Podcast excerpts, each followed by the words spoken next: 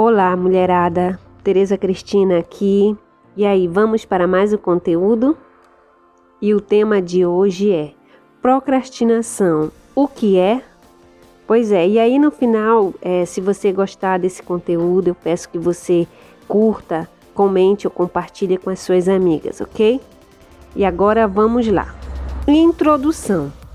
Quando a gente pensa na procrastinação, o que é, a gente associa essa palavra somente com negatividade.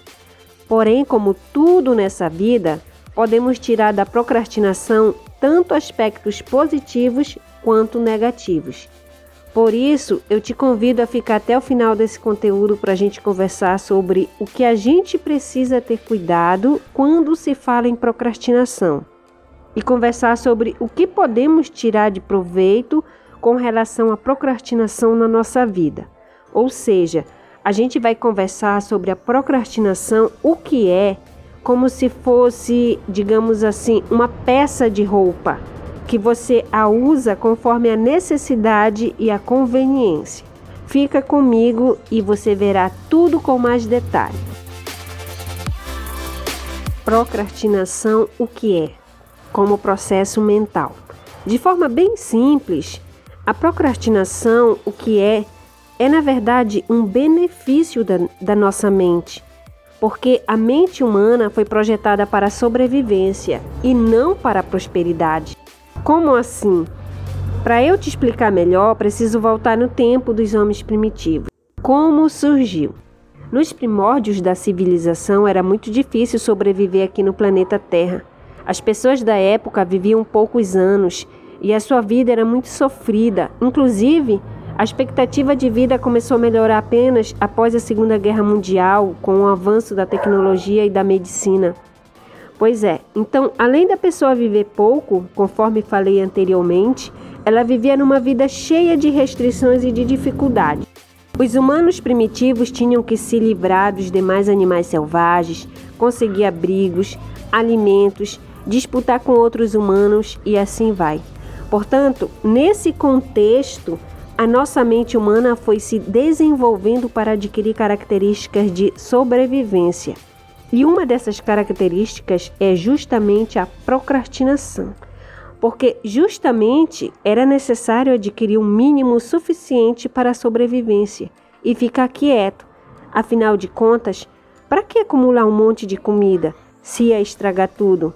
Daí que a procrastinação é a arte de deixar para depois e ficar quieto na sua. Porque pensa comigo, a cada caçada era um risco para a integridade do homem primitivo. Então, ia-se apenas quando não tinha mais jeito. Portanto, a procrastinação foi muito importante para a sobrevivência da nossa espécie, pois os nossos antepassados adiavam o máximo que podiam antes de se expor aos perigos. Procrastinação, o que é? O lado ruim. Só que hoje em dia, a procrastinação, o que é? A procrastinação é uma característica que todos nós humanos herdamos dos nossos antepassados. Mas, se não for bem gerenciada, pode nos conduzir para o fracasso. Porque hoje em dia, a nossa realidade é totalmente diferente da realidade dos nossos ancestrais.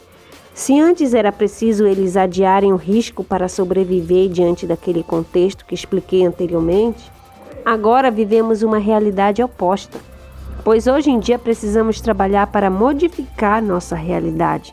Sem trabalho, ninguém vence em lugar nenhum. E quando eu digo a palavra trabalho, não me refiro apenas ao seu ganha-pão. Me refiro ao trabalho como a arte de mudar nossa realidade de transformar a nossa vida. Ou seja, toda a ação é considerada trabalho. Portanto, se você procrastina trabalhos importantes para melhorar a sua vida, então você nunca vai conseguir bom êxito nos seus objetivos, nos seus projetos. Você vai apenas sobreviver, mas não vai prosperar. Esse é o lado ruim da procrastinação. Procrastinação, o lado bom. Acabei de falar sobre o lado ruim da procrastinação, mas a procrastinação, o que é, também tem um lado bom. Sabe por quê? É, o lado bom da procrastinação é quando você procrastina, adia ações, pensamentos e sentimentos que te prejudicam. Digamos, por exemplo, você está de boa, então de repente aparece aquele sentimento que te deixa para baixo. Então você pode usar a procrastinação a seu favor. Sabe como? Na hora que aparecer o sentimento negativo, você fala assim para ele.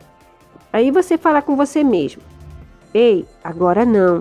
Noutra hora a gente conversa, porque agora eu quero. Aí você fala o que você quer fazer naquele momento, que você não quer sentir aquele sentimento ruim. Você diz que deixa para depois.